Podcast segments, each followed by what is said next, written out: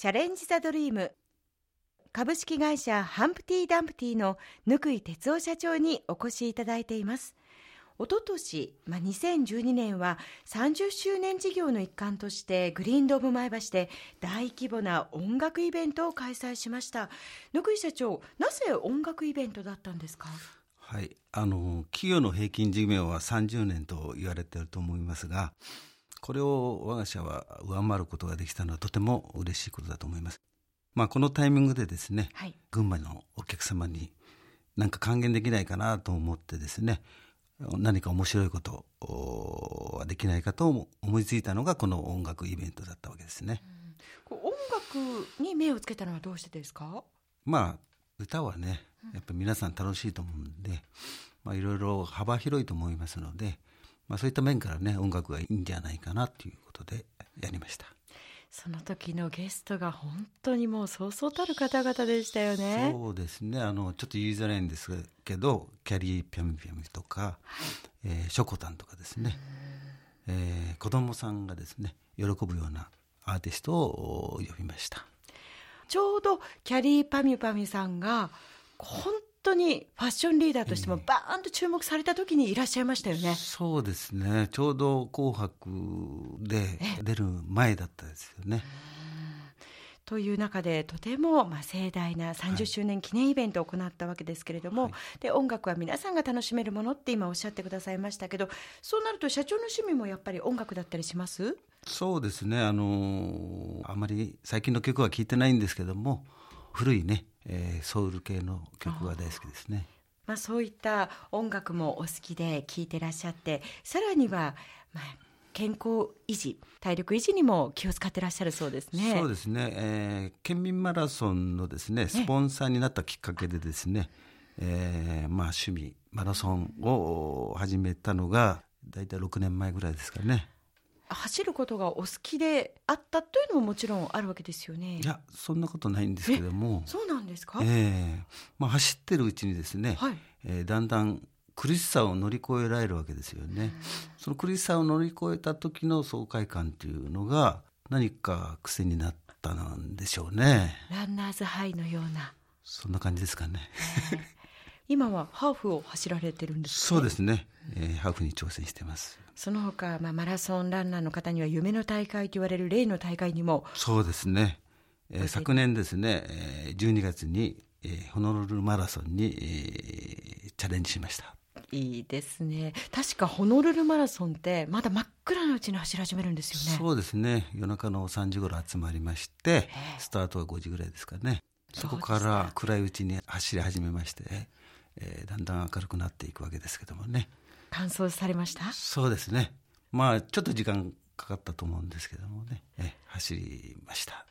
こう体も鍛えてで健康にも気を使っていらっしゃって、はい、そんな社長だからこそかなと思ったんですけど最近では前橋市青柳町の本店で新たに県産野菜や石窯パンを販売するお店もオープンさせましたけれども、はい、やっぱり健康志向というのもこの辺に含まれてます、ね、はい。あのやはりライフスタイルの中でですね、ええ、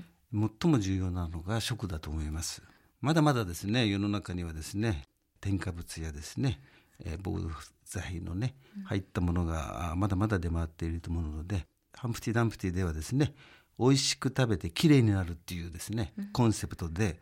農家さんが大事にですね、育てたものをですね、こだわった食品、まあそういったその食品を使った加工品ですね、そういったものを集めて、えー、提供していますね、うん、反響はどうですか？非常に好評ですね、うん、あの聞いたところによりますともうその栽培している場所農場まで視察に行くんですって？そうですね。あのやはり責任がありますので、現場をですね見て、はい。えー、確認してですね。あとやっぱり作り手のですね思いをですね我々はあせっかく育てたものを買うわけですから、うん、あそこをですねちゃんと伝えなくちゃいけないということで思いを聞いてますね。あのハンプティ・ダンプティのさまざ、まなお話を今日は伺ってきたんですけれども、はい、今後の目標というとどんなところが挙げられますか？そうですね、えー、ハンプティ・ダンプティの世界観をですねぜひ全国47都道府県にですね、はい、味わってもらいたいということでですね、ええ。ー、全国制覇というところを目標にしています。現在ハンプティ・ダンプティでは34店舗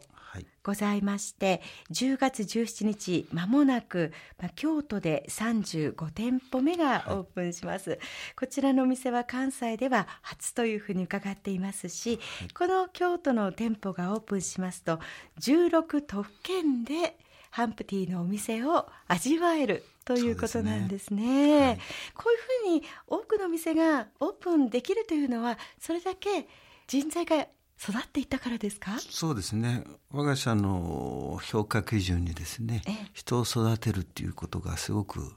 あの大きいと思うんで、そこは非常に重要だと思いますね。やっぱり人ありきなわけですね。そうですね。人がすべてです。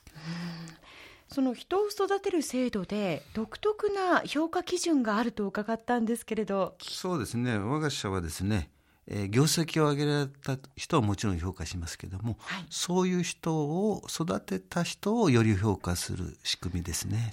なるほどそうしますとあのみんなで良くなっていこうというような会社の雰囲気になりますよね。そうですね皆さんで喜びを分かち合えるっていうことが非常にね我が社の理念にもありますからそういうことがあ楽しくなりますね。えー、さていろんなお話を伺ってきましたけれども最後にこれから企業や新規事業に取り組もうという人へのメッセージの意味も込めてお話しいただければと思うのですが、はい、事業を始めたり拡大するために大切なことは何だと思いますか？そうですね。まず何をしたいかそのためにどういう会社にするかそういう思いが重要だと思います。ただあの失敗っていうものが必ずあると思いますので、えー、失敗したら失敗から学び諦めずにですね、えー、向き合うということが非常に重要です。そしてどんどん皆さんがですね、はい、えー、そういうものに挑戦していくということが必要だと思います。ぬ井社長の今日のお話を伺っていきますと、えー、いくつかのピンチがありましたよね。はいはい、そこをもこうチャンスに変えていった。その諦めない気持ちっていうのはやっぱりこう大切ですか？そうですね。それが思いなんでしょうね、うん、思いが強いっていうことが大事ですよね、うん、まあ諦めないでずっと思い続けるってことが成功に最後導くのではないでしょうか、うん、やってみないとね分かんないですもんね。え今日は若い方も多分たくさん聞いていらっしゃると思うんですけれども、はい、多くのこう力強いメッセージをいただきました、はい、まあ、これからも衣食住通じてのライフプランを提案していただければと思います、はい。チャレンジ・ザ・ドリーム今日のトップインタビューは株式会社ハンプティ・ダンプティの貫井哲夫社長に FM 群馬のスタジオにお越しいただきお話を伺いました。ありがとうございました。ありがとうございます。それでは最後にぬくい社長に選んでいただいた曲をもう一曲お届けしましょう。ニルソンで「ウィスアートユー」今日はどうもありがとうございました。ありがとうございました。